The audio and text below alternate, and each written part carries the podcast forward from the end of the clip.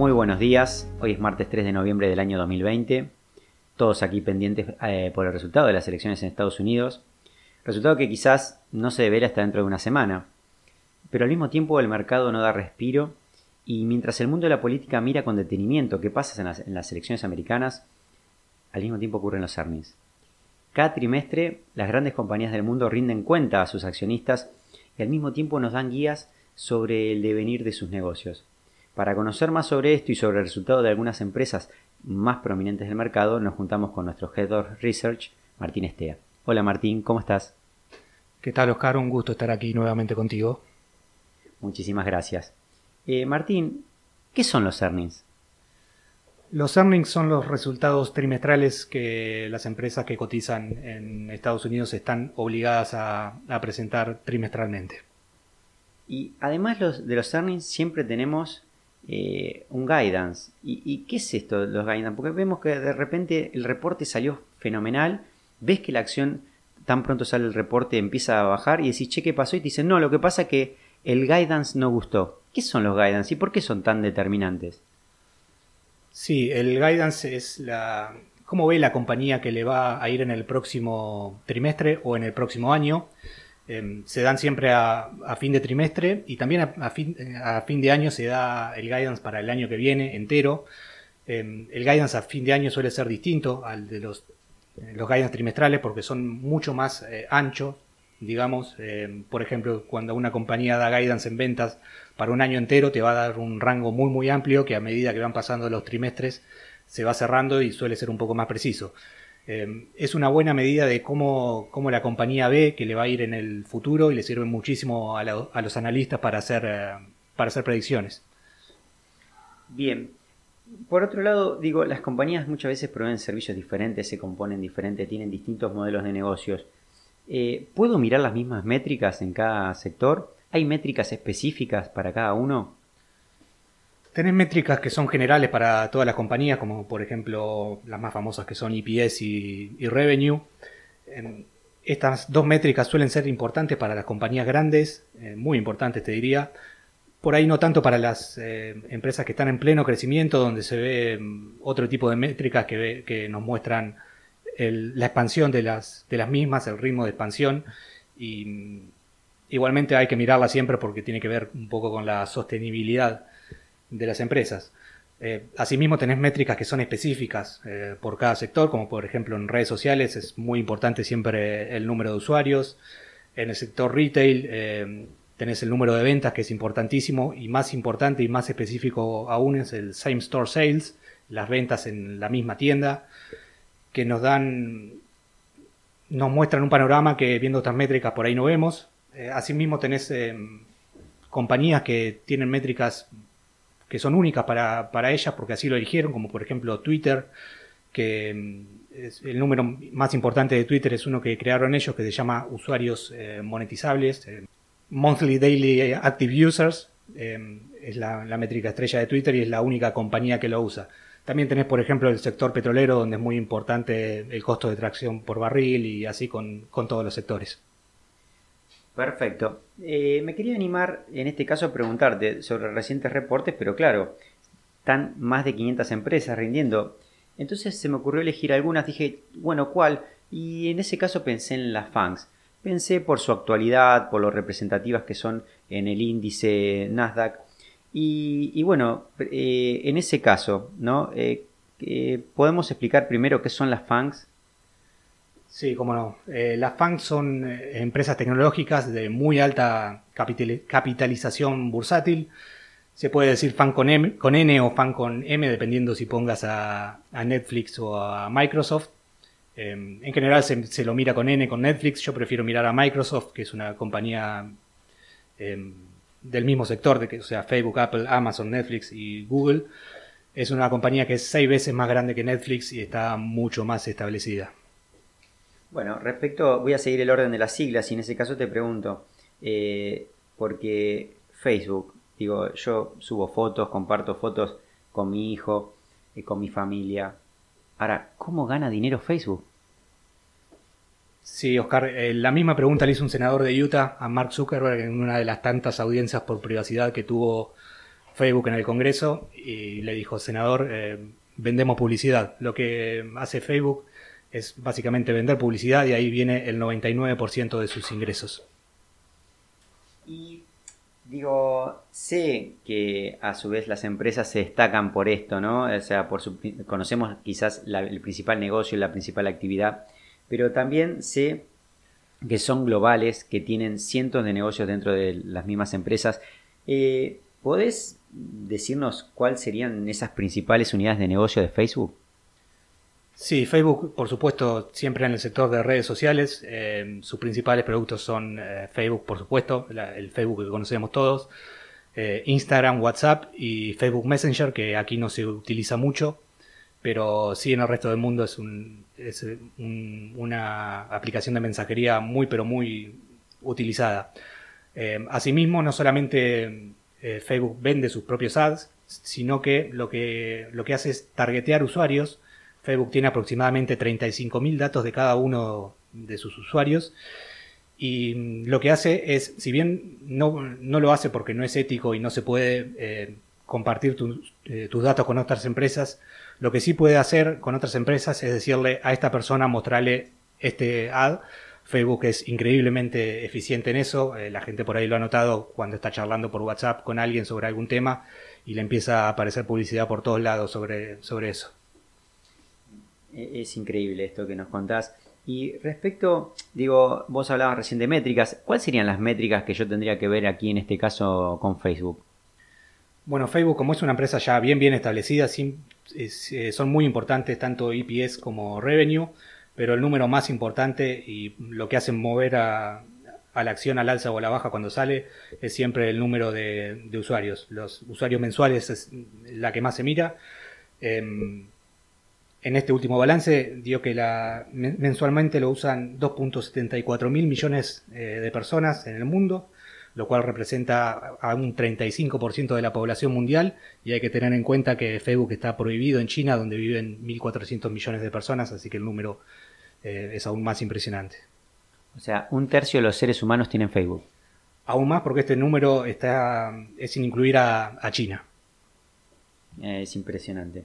Eh, ¿Y cuál fue el guidance? Porque me dijiste acá las métricas y, cuál fue su guidance y, el efecto del mercado tan pronto salió el balance.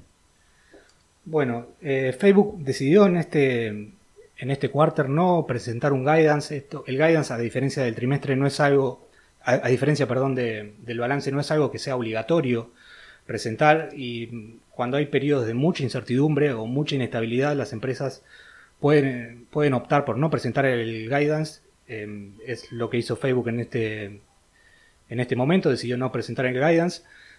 No es nada grave, pero es algo que le que da un poco de incertidumbre. Digo, ¿cómo, ¿cómo, le fue en el earning a Amazon? Bueno, Amazon, una de las pocas empresas que se vio beneficiadas por, por tema COVID, eh, la verdad, increíble, un, beat increíble en todas las métricas. Y EPS muy, muy sólido. Revenue también muy, muy sólido. Em, es de las pocas de estas grandes que se atrevieron a presentar un guidance y fue bien por encima de los estimados. Tuvo un problema importante con el tema de costos. Em, Amazon tuvo que tomar 400.000 empleados en Estados Unidos para, para ayudar con la logística. Subieron muchísimo las ventas en, por internet en el medio de la pandemia y esto por ahí le golpeó un poco a la acción, pero el balance la verdad fue muy prolijito, eh, de lo que más me gustó de las fans. Y esta quizás tiene muchísimos más negocios eh, menos intuitivos, por otro lado, ¿no? ¿Cuáles son los negocios principales de Amazon, además de que todo conocemos? Em, es una empresa un poco más horizontal, no te creas que es mucho más horizontal que Facebook. Eh, la mayoría de su revenue viene de su sector de ventas retail. Em, un sector que viene creciendo muchísimo, eh, aproximadamente a 44% anual, es el sector de cloud. Em, es prácticamente la empresa más grande del mundo en este sector, compite muy muy fuerte contra Google y contra Microsoft. Y es un sector que tiene unos márgenes operativos muy, muy amplios. Esto significa que a las empresas les resulta muy fácil ganar dinero em, con esta unidad de negocios y ahora se está metiendo en el sector de streaming, eh, intentando competir con, Netflix y ahora con Disney Plus que también está, está apareciendo. Bien, y bueno, ahora voy a hablar como, como más entusiasmado porque te quería preguntar por, por la principal empresa de mi cartera, eh, te quiero preguntar por Apple. Bueno, te, comento un poco lo que sucedió con, con Apple.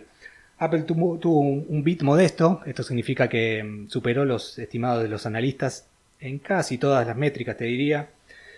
Le subió, me parece, en mi opinión, por lo menos demasiado poco el revenue, solamente, o sea, los ingresos, 1% contra el mismo periodo del año anterior, mientras que la acción en el mismo periodo subió 92%. Todo el sector tecnológico tuvo un impulso muy importante, no solo por, por COVID, sino, bueno, otros temas que tienen que ver con, con el software japonés haciendo algunos movimientos y en el caso de Apple en particular, eh, un split. Eh, un split es cuando se dividen las acciones para hacerla más atractiva a los inversores retail, eh, lo cual hizo subir muchísimo a la acción. dio un poco flojo el número de, de ventas de iPhone, el, el, revenue por venta de iPhone se quedó bastante corto. Sí le fue muy bien en otros sectores como el de servicios. Apple está intentando depender menos de, venta de iPhones y hacerse un poco más horizontal. Eh, muy bien en, en, servicios. Al igual que Facebook eligió no emitir guidance. Así que nuevamente, esto agrega mucha incertidumbre. Me parece que fue lo que, lo que le pegó un poco a la acción. Y recordemos, en este trimestre, eh, Apple presentó que tiene eh, efectivo, eh, dinero en efectivo, lo que se llama el, el cash en mano, por 206 mil millones de dólares, lo cual es un récord absoluto. Bueno, podés usar Amazon o no, podés tener eh, un iPhone o no, pero lo que seguro tenés es Netflix. ¿Cómo, cómo le fue a Netflix? Bueno, Netflix sin duda la más floja de, de todas estas. Hay, igual hay que, hay que, ver un par de cosas. Eh, tuvo un miss bastante feo tanto en EPS como en revenue. Esta métrica no es tan importante para Netflix, que es una empresa que está en, pleno crecimiento.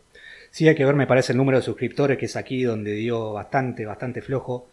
Eh, crecieron 2.2 millones cuando el mercado esperaba que creciera en 3.4 millones. Para tener como referencia, el cuarto anterior habían cre crecido en casi 7 millones los usuarios.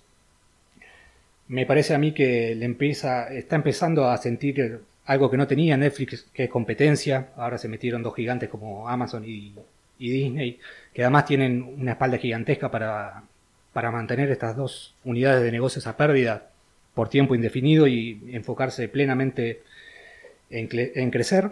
Eh, me parece a mí que la, lo que está sucediendo con Netflix es que está madurando, eh, las empresas tienen su ciclo de nacimiento, crecimiento, amesetamiento y muerte. Me parece que Netflix está llegando al amesetamiento, eh, se ve en el número de usuarios y por ejemplo en la decisión que tomó hace muy poquito de subir los precios en, Estados Unidos. Esto fue hace solamente un par de semanas.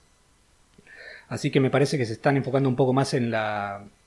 empezar a ganar dinero, que era algo que no venía haciendo Netflix. Eh, solamente para tener como referencia eh, el free, free, cash flow en diciembre. El free cash flow, lo comento rápidamente, es lo que genera una empresa por sus operaciones menos el costo de mantenimiento de los bienes de capital.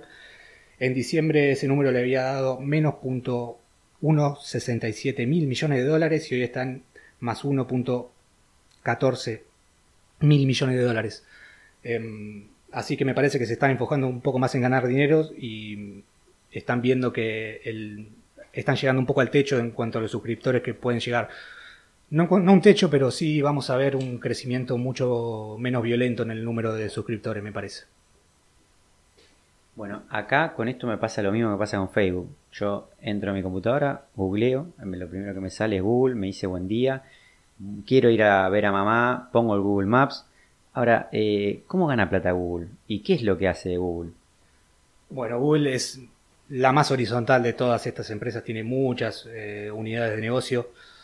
Eh, la principal fuente de ingreso de Google sigue siendo eh, la venta de publicidad, tanto en Google Search como en YouTube eh, también tiene un sector fuertísimo, fuertísimo en cloud que le está creciendo muy, muy violentamente al 52% contra el mismo periodo del año anterior.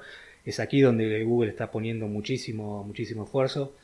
Y fue también de los balances más sólidos que se presentaron. Fue tal vez algo menos sólido que el balance de, de Amazon, pero es una, empresa que por ahí el mercado a veces la pierde un poco de vista y no, sube tanto como, como el resto de estas compañías, así que después de la presentación del balance tuvo, tuvo una, subida muy bonita, muy importante.